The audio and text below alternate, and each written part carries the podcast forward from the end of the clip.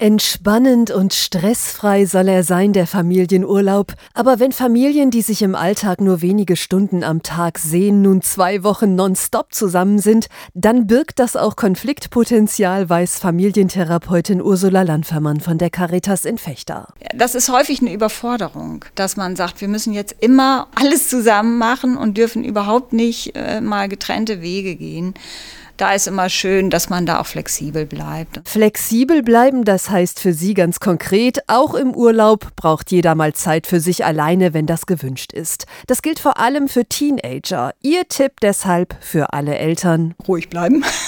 Also, dass äh, Teenies nicht immer Lust haben, äh, Jugendliche nicht immer Lust haben, mit den Eltern am Strand zu sitzen.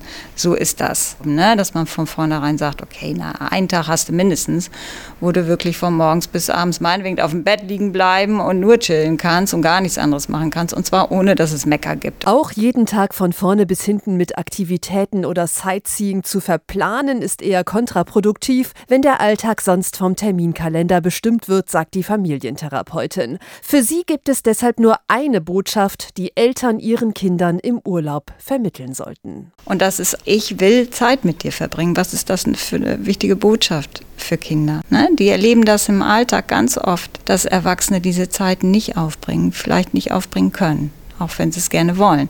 Und im Urlaub können sie was anderes erleben. Und das ist eine Botschaft von du bist wichtig und wir sind miteinander wichtig und ich hab dich lieb.